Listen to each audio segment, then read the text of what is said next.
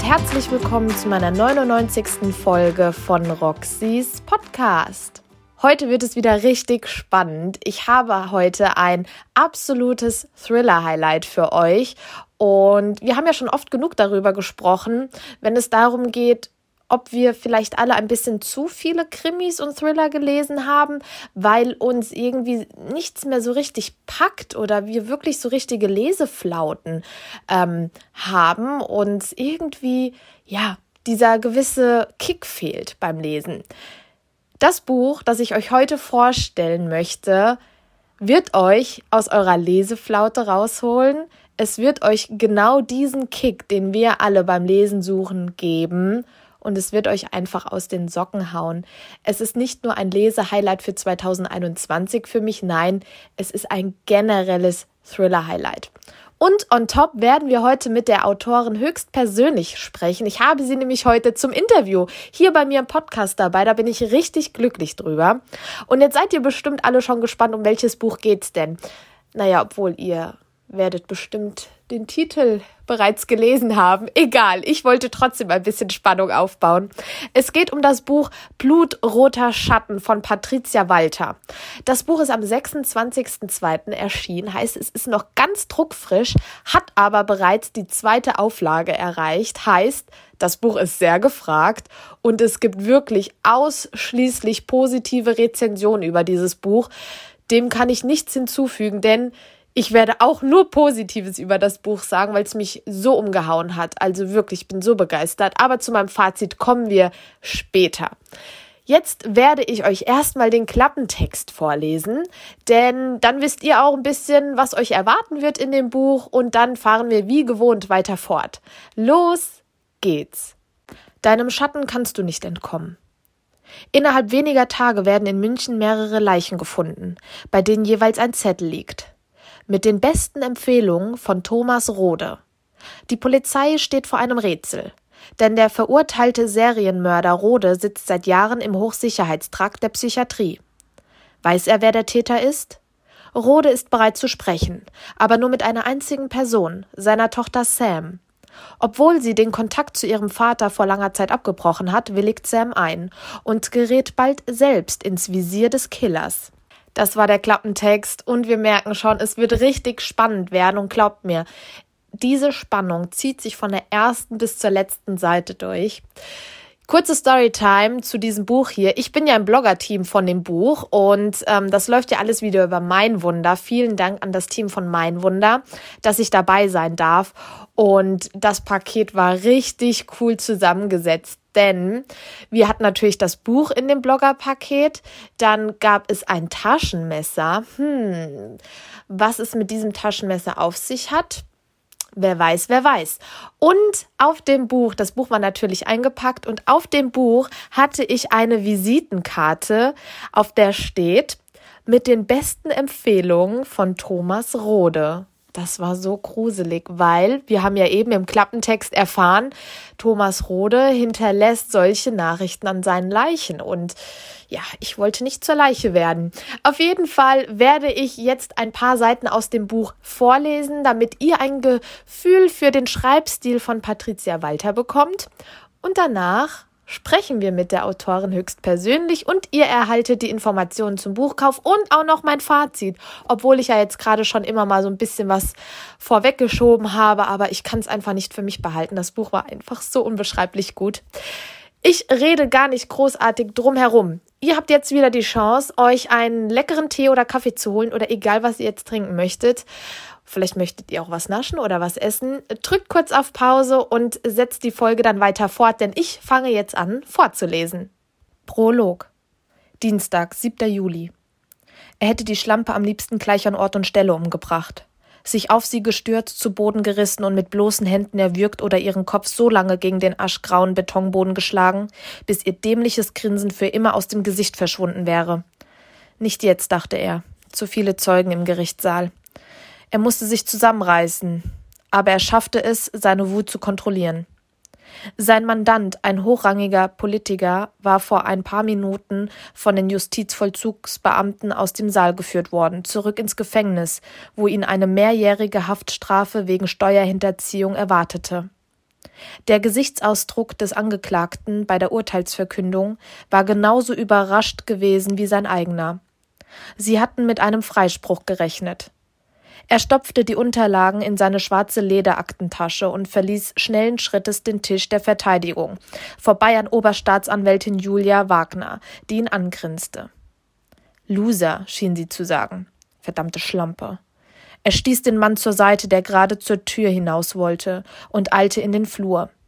Wenn er länger hier blieb, würde er doch noch auf Julia Wagner losgehen. Die Wut in ihm brodelte wie ein Vulkan kurz vor der Eruption. Der Druck war so stark, dass es nur ein falsches Wort, eine falsche Bemerkung brauchte und er für nichts mehr garantieren konnte. In seiner ganzen Laufbahn war er noch nie so gedemütigt worden, schon gar nicht bei einem solch aufsehenerregenden Fall und erst recht nicht von einer Frau. Er war Thomas Rode, der beste Verteidiger, den man für Geld kaufen konnte. Und er war es gewohnt zu gewinnen. Verlieren existierte nicht in seinem Wortschatz. Zwar hatte es in der Vergangenheit Fälle gegeben, die er nicht gewonnen hatte, allerdings war das nicht seine Schuld gewesen, sondern in befangenen oder gar korrupten Richtern begründet gewesen. Er setzte seinen Willen durch, immer, koste es, was es wolle. Rode trat ins Freie, wo ihn etwa ein Dutzend Reporter erwartete. Er verdrehte die Augen, trotzdem ging er auf die Journalisten zu. Eine Frau in einem kurzen schwarzen Rock und einer aufreizenden weißen Bluse, unter der sich ihre festen Brüste abzeichneten, streckte ihm ein Mikrofon entgegen. Er roch ihr blumiges Parfüm, das sie wie ein zarter Hauch umgab. Herr Rode, haben Sie mit dem Urteil gerechnet? Nein, verdammt nochmal, damit hatte er nicht gerechnet. Das Urteil hat mich doch sehr erstaunt. Alle Fakten lagen auf dem Tisch und ein Freispruch wäre die einzig logische Konsequenz gewesen. Werden Sie in Revision gehen? Selbstverständlich. Die Partei des Angeklagten hat seit Bekanntwerden der Vorwürfe zwei Prozentpunkte eingebüßt, meinte der Mann neben ihr. Er hatte trockene, raue, verdickte Haut. Schilddrüsenunterfunktion vermutete Rode. Glauben Sie, dass die Umfragewerte nach dem Urteil weiter sinken werden und es Konsequenzen in Berlin geben wird?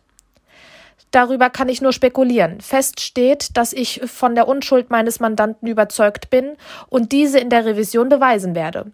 Und nun bitte ich Sie, mich zu entschuldigen. Er schob sich an den Reportern vorbei, ignorierte die Fragen, mit denen sie ihn weiterhin bombardierten, und lief zu seiner Mercedes S-Klasse, die in einer Seitenstraße parkte. Er warf die Aktentasche auf den Beifahrersitz und sah auf die Uhr. Eine teure Breitling, die ihm seine Frau letztes Jahr zum 16. Hochzeitstag geschenkt hatte. Es war kurz vor elf. Rode beschloss, nach Hause zu fahren. In die Kanzlei konnte er jetzt nicht. Er musste allein sein, bevor er am helllichten Tag die Beherrschung verlor. Seine Frau war auf der Arbeit und seine Tochter Sam bis nachmittags in der Schule. Er hatte Zeit, um sich ein wenig zu beruhigen. Aber heute Abend musste er im Schutz der Dunkelheit unbedingt Dampf ablassen. Das letzte Mal lag schon viel zu lange zurück. Er startete den Motor und fädelte sich in den Verkehr ein. Auf der Prinzregentenstraße wechselte er so abrupt die Spur, dass der Fahrer schräg hinter ihm wild hupte. Rode streckte den Arm zum Fenster hinaus und zeigte ihm den Mittelfinger, bevor er Gas gab und mit deutlich mehr als den erlaubten 50 Stundenkilometern auf den Friedensengel zufuhr. Wenig später hatte er Bogenhausen im Osten von München erreicht. Er stellte den Wagen in der Doppelgarage neben dem Einfamilienhaus ab und lief den mit roten Pflastersteinen ausgelegten Weg zum Hauseingang entlang. Zwei Nachbarinnen, die sich ein Haus weiter am offenen Gartentor angeregt miteinander unterhielten, unterbrachen ihr Gespräch und winkten ihm zu. Hallo, Herr Rode, grüßten sie ihn. Tolles Wetter, nicht wahr? sagte die Ältere. Er schenkte ihnen ein charmantes Lächeln. Ein herrlicher Tag, log er. Er hasste dieses Wetter. Die Sonne brannte vom wolkenlosen Himmel und er schwitzte unter seinem schwarzen Designeranzug. Die dunkelrote Krawatte hatte er auf der Rückfahrt ein wenig gelockert. Er brauchte jetzt dringend einen eiskalten Martini. Kommen Sie und Ihre Frau zum Sommerfest in zwei Wochen? wollte die andere wissen. Wir freuen uns schon drauf, antwortete er geistesabwesend. In Gedanken war er immer noch im Gerichtssaal, vernahm das skandalöse Urteil und sah Julia Wagners übertriebenes Grinsen. Er warf dem kleinen schwarzen Hund, der hinter dem Zaun hochsprang und ihn anbellte, einen drohenden Blick zu. Der Hund hielt kurz inne, drehte sich unsicher einmal um die eigene Achse und bellte weiter. Ich wünsche Ihnen beiden noch einen schönen Tag, sagte er und schloss die schwere Eingangstür aus dunkelbraunem Mahagoniholz mit darin eingelassenen Glaselementen auf. Er betrat das Haus und stellte die Aktentasche im weiträumigen Eingangsbereich ab. Im Wohnzimmer blieb er abrupt stehen, als er die Frau bemerkte, die mit dem Rücken zu ihm vor dem Schrank tanzte. Sie hatte Kopfhörer auf und wippte mit den Hüften, während sie mit einem Staubtuch über die Flächen fuhr. Was hat die bescheuerte Putze denn hier zu suchen? Montag und Donnerstag waren ihre Termine, nicht heute, er musste jetzt alleine sein. Erneut überrollte ihn eine Welle aus Wut und Hass, tief und grollend. Was tun Sie hier? schrie er. Die Putzfrau zuckte zusammen und wirbelte herum. Dabei erwischte sie mit der Hand die teure Vase im Regal. Sie fiel zu Boden und zerbrach klirrend in mehrere Teile. Es war, als würde in Rode jemand ein Feuerzeug an Benzin halten. Ein Feuerball explodierte in seinem Inneren. Im Bruchteil einer Sekunde breitete sich eine Hitze in seinem gesamten Körper aus, und der aufgestaute Druck bahnte sich unkontrolliert einen Weg nach oben. Mit einem Wutschrei stürmte er auf die Frau zu, die immer noch erschrocken und peinlich berührt zugleich dastand.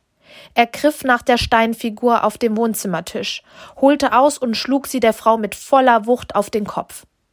Es gab ein dumpfes Geräusch. Blut quoll aus der Platzwunde an der Stirn. Die Frau stolperte rückwärts, bis sie gegen den Schrank stieß. Ihre Konturen verschwammen vor seinen Augen, und als er wieder klar sehen konnte, schaute er in das Gesicht von Oberstaatsanwältin Wagner, die ihn triumphierend angrinste. Sämtliche Sicherungen in ihm brannten auf einmal durch. Erneut schlug er zu, traf sie an der Schläfe. Sie kippte wortlos zur Seite. Ihr Kopf prallte hart auf dem Parkettboden auf, wo sie reglos und mit leerem Blick liegen blieb.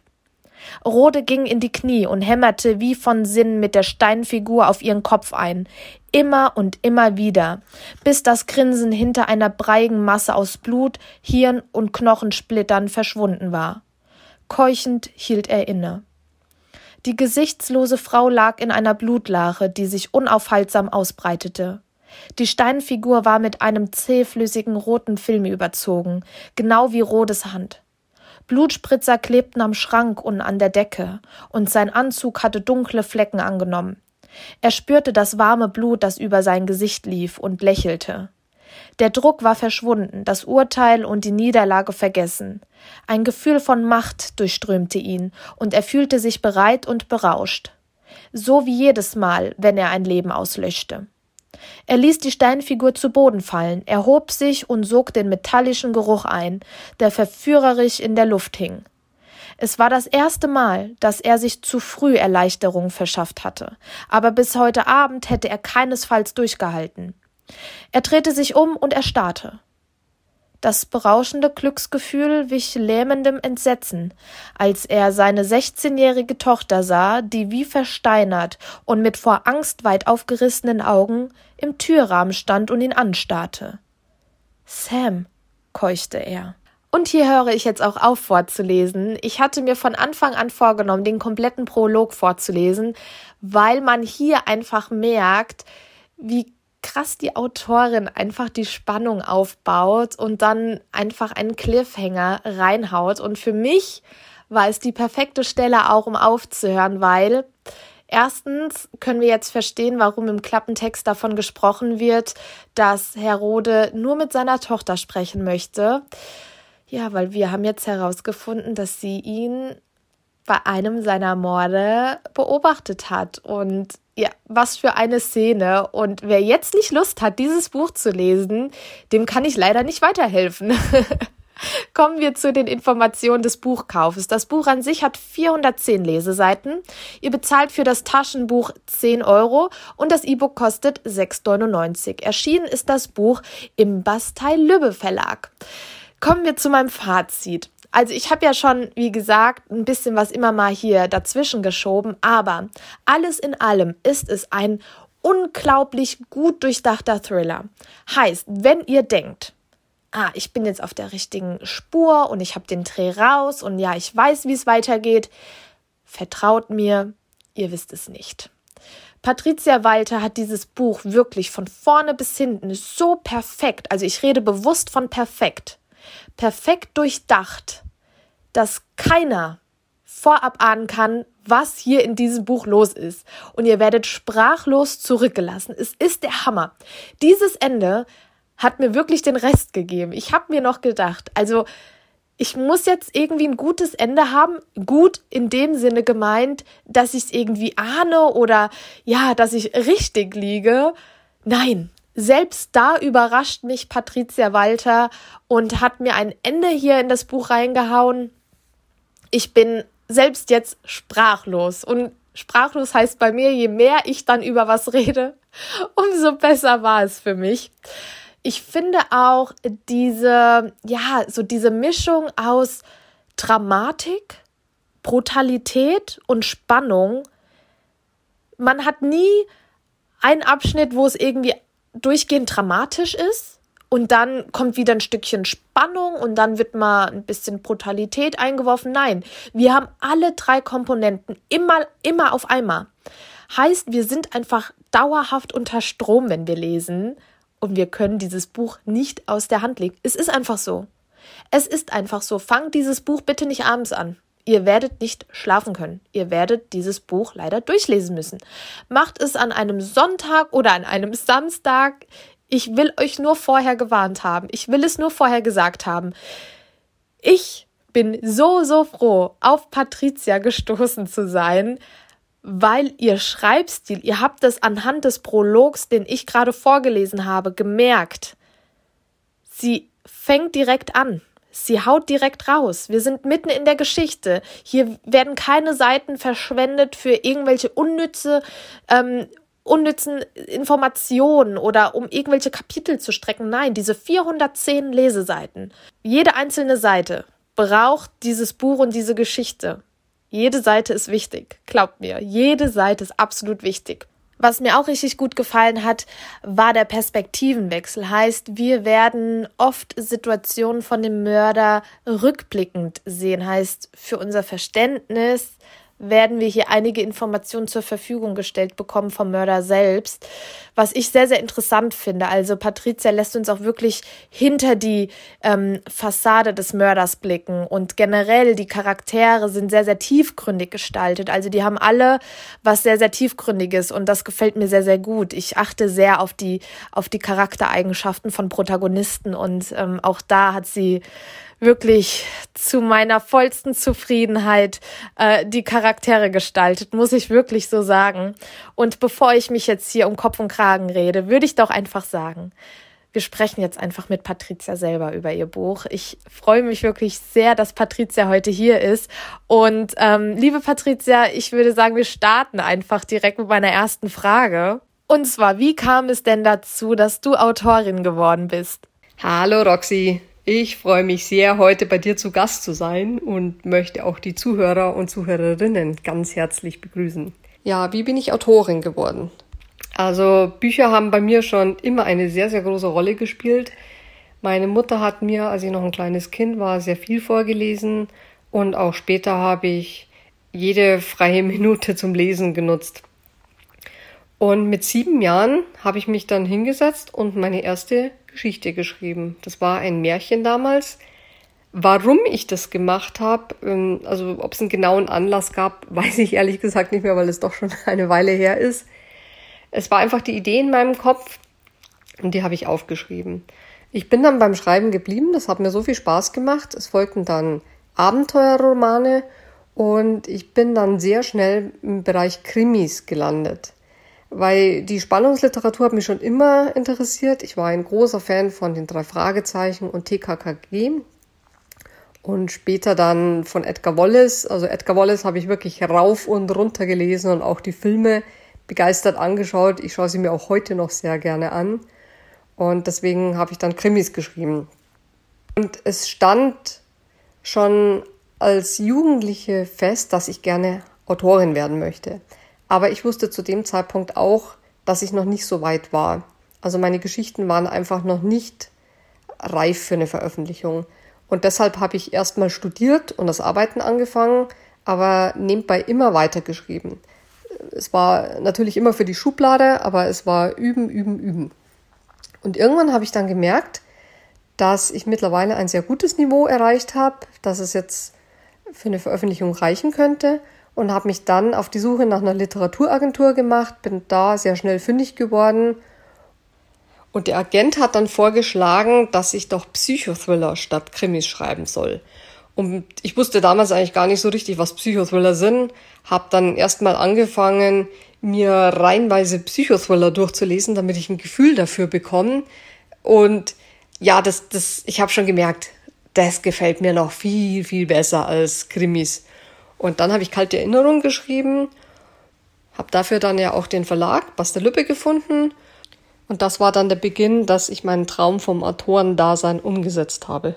Wow, eine richtig schöne Vorgeschichte. Ich liebe diese Frage ja, weil einfach jeder eine andere Vorgeschichte hat. Und ja, Danke, dass du uns auch so tief hast blicken lassen. Kommen wir zu meiner zweiten Frage. Wie kam dir denn die grandiose Idee zu deinem Buch Blutroter Schatten? Grundsätzlich ist es so, dass es bei mir einfach Bing macht und eine Idee ist da. Manchmal ist die Idee dann so, dass ich sage, wunderbar passt. Und manchmal ist es aber auch so, dass die zwar ganz nett ist und ich weiß, da kann man eine ganze Menge draus machen, aber es fehlt einfach noch irgendwas Besonderes. Das, das, ist noch, das alleine ist zu lahm. Und die, Idee gärt dann in mir. Manchmal dauert es ein paar Wochen, manchmal auch zwei Jahre, wie bei Dunkle Vergangenheit. Und dann macht's wieder Bing und es ist diese zusätzliche Idee, diese Besonderheit ist da. Bei Blutroter Schatten war es ein zweigeteilter Prozess. Ich hatte zuerst die Idee, dass ein Serienkiller München unsicher macht und bei seinen Opfern jeweils eine Grußbotschaft von jemandem hinterlässt. Und das hat mir schon ganz gut gefallen, aber es, da hat noch was gefehlt. Und es gärte dann ein paar Wochen und plötzlich kam mir, was wäre, wenn sich diese Grußbotschaft auf jemanden bezieht, auf einen verurteilten Serienkiller, der seit Jahren im Hochsicherheitstrakt der Psychiatrie sitzt und derjenige auch bereit ist zu sprechen, aber nur mit einer einzigen Person, seiner Tochter, die vor vielen Jahren den Kontakt zu ihm abgebrochen hat. Und damit war die Idee zu Blutroter Schatten geboren. Also ich finde ja, mit der Story rund um blutroter Schatten hast du absolut nichts falsch gemacht, weil ich selbst jetzt hier sitze und dir so gespannt zuhöre, wenn du über die Hintergründe des Buches sprichst. Das ist echt Wahnsinn. Wie lange hast du denn an dem Buch geschrieben? Das würde mich auch mal interessieren. Also die reine Schreibzeit hat vier Monate und drei Wochen betragen. Bevor ich allerdings auch nur einen einzigen Satz schreibe, plane ich die Story im Detail. Und diese Phase der Storyplanung plus die Ideensammlung vorher dauert ungefähr sechs bis sieben Monate. Das heißt, insgesamt dauert der komplette Buchprozess, also von der ersten Idee über die detaillierte Buchplanung, Überschreiben bis hin zur Überarbeitung ungefähr ein Jahr. Wow, das ist eine ziemlich gute Zeit meiner Meinung nach. Ich hatte jetzt schon ein paar Autoren und Autorinnen hier in meinem Podcast zu Gast. Ähm, das ist schon sehr, sehr sportlich. Finde ich richtig gut. Ich bewundere dich sehr dafür. Gibt es denn ein Genre, in dem du dich gern mal ausprobieren würdest? Wenn ja, warum? Um ehrlich zu sein, machen mir Psychothriller so viel Spaß, dass ich gar kein anderes Genre ausprobieren möchte. Bevor ich Psychothriller geschrieben habe, war ich im Bereich Krimis unterwegs und die haben mir auch schon wahnsinnig viel Spaß gemacht. Also ich bin einfach der Typ Spannungsliteratur. Aber Psychothriller machen mir tatsächlich noch mehr Spaß, weil da kann man einfach noch fieser sein und hat viel mehr Möglichkeiten. Krimi ist ja, dass ein Mord geschieht und Kommissar XY den Fall lösen soll. Also es geht um die Aufklärung des Falles. Bei Psychothriller hat man viel mehr Möglichkeiten, weil man eben nicht unbedingt einen Ermittler hat, sondern das auch einer ganz normalen Person, also wie du, dir und mir passieren kann. Und man kann viel mehr auf die Ängste noch eingehen. Man kann mit dem Psychospielchen noch fieser sein. Und ja, es, mir macht es so viel Spaß, dass ich definitiv dabei bleiben werde und momentan gar kein anderes Genre ausprobieren möchte. Mit dieser Antwort bin ich vollstens zufrieden, denn Krimis und Thriller sind ja auch meine Lieblingsgenres und von daher passt das schon. Wie kam denn die Zusammenarbeit mit dem Bastei Lübbe Verlag zustande? Also ich habe mich nicht direkt an die Verlage gewendet, sondern mir vorher eine Literaturagentur gesucht. Ohne Agentur kommt man heutzutage an die großen Verlage kaum mehr ran. Bezüglich Agentur bin ich sehr schnell fündig geworden, habe dann kalte Erinnerungen geschrieben und das Manuskript hat der Agent dann den Verlagen angeboten. Bastelüppe hat sehr schnell Interesse gezeigt und ja, da musste ich nicht lange überlegen, weil Bastelüppe war mein absoluter Traumverlag und dass die zusagen, das hat mich natürlich riesig gefreut. Und ich habe die Entscheidung auch bis heute nicht bereut, weil die Mitarbeiter sind wirklich sehr, sehr nett. Es wird sehr professionell gearbeitet und sie machen einfach richtig geile Cover. Also ich hoffe, dass ich noch lange mit dem Verlag zusammenarbeiten und noch einige Bücher dort veröffentlichen werde. Das ist wirklich sehr, sehr interessant. Ich bekomme auch immer mehr Rückmeldungen von Zuhörerinnen und Zuhörern, dass sie doch gerne mal hinter eine Buchveröffentlichung schauen wollen, wie es denn so abläuft. Deswegen bin ich immer froh, wenn die Autoren und Autorinnen mir solche Fragen beantworten. Vielen Dank auch an dich, dass du da so offen und ehrlich drüber gesprochen hast. Kommen wir zu meiner letzten Frage, liebe Patricia. Und zwar, was können wir denn noch von dir erwarten? Vielleicht kannst du ja so ein bisschen aus dem Nähkästchen plaudern, denn, also unter uns gesagt, ich sitze schon auf heißen Kohlen. Ich, hätte, ich weiß, das Buch ist erst erschienen, aber ich möchte gern weiteres von dir lesen. Eine ganze Menge. Also ich brenne ja für Schreiben. Es ist mein absoluter Traumberuf. Und ich werde es dann mit dem Schreiben aufhören, wenn ich den Stift nicht mehr in der Hand halten kann. Also sprich, wenn ich tot umfalle. Und ansonsten werde ich immer schreiben, weil ich einfach schreiben muss. Also die Geschichten, die sind ja in meinem Kopf und die müssen raus. Wenn ich nicht schreibe, dann werde ich ja wahnsinnig. Ich habe auch bereits eine neue Buchidee, an der sitze ich gerade dran und bin jetzt in der Phase der Ideensammlung. Und ja, ich hoffe, dass ich dann bald wieder mit dem Schreiben loslegen kann. Und da freue ich mich schon riesig drauf. Das sind grandiose Nachrichten. Ich freue mich gerade richtig. Ich habe mir so eine Antwort wirklich erhofft. Und Patricia, du weißt, wenn du Unterstützung brauchst, sag mir Bescheid. Du hast einen riesengroßen Fan in mir gewonnen. Da kannst du dir sicher sein. Somit sind wir auch schon am Ende meiner heutigen Folge angelangt. Aber diese Folge beende ich nicht einfach so. Nein. Ich beende sie mit einem Gewinnspiel. Was haltet ihr davon? Patricia hat mir nämlich ein signiertes Exemplar von Blutroter Schatten zur Verfügung gestellt, um es an euch zu verlosen. Schaut heute im Laufe des Nachmittags in meiner Instagram Story von Roxys Podcast vorbei. Da wird es das Gewinnspiel geben. Ich freue mich, wenn ihr mitmacht und ich bin mal gespannt. Wer nach dieser Folge dieses Buch nicht lesen möchte, ihr müsst mir schreiben. Ich kann das so nicht hinnehmen. Ich kann es absolut so nicht hinnehmen.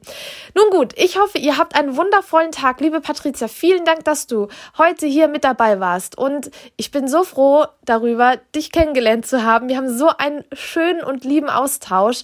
Das hat mich richtig glücklich gemacht. Und wie gesagt, wenn du mal wieder was hast, komm bitte auf mich zu. Du bist jederzeit in meinem Podcast willkommen.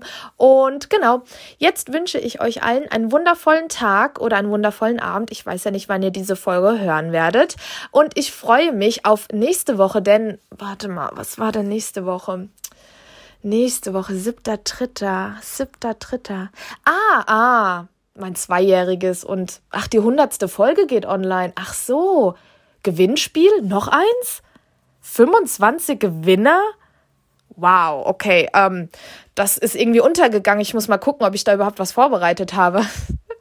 ich bin so aufgeregt auf nächste Woche. Es wird so cool. Die Folge wird anders werden. Ich darf euch nichts verraten. Oh mein Gott, die Woche halte ich jetzt auch noch durch. Ähm, ja, ich freue mich auf nächste Woche. 100 Folgen, das ist der Wahnsinn. Und es wird ein riesen Gewinnspiel geben. Es haben sich so viele Verlage dran beteiligt. Stern Crime haut wieder zwei Jahresabos raus. Ich weiß gar nicht, was ich sagen soll. Und ähm, ich freue mich auf nächsten Sonntag. Macht's gut und bis dann. Tschüss.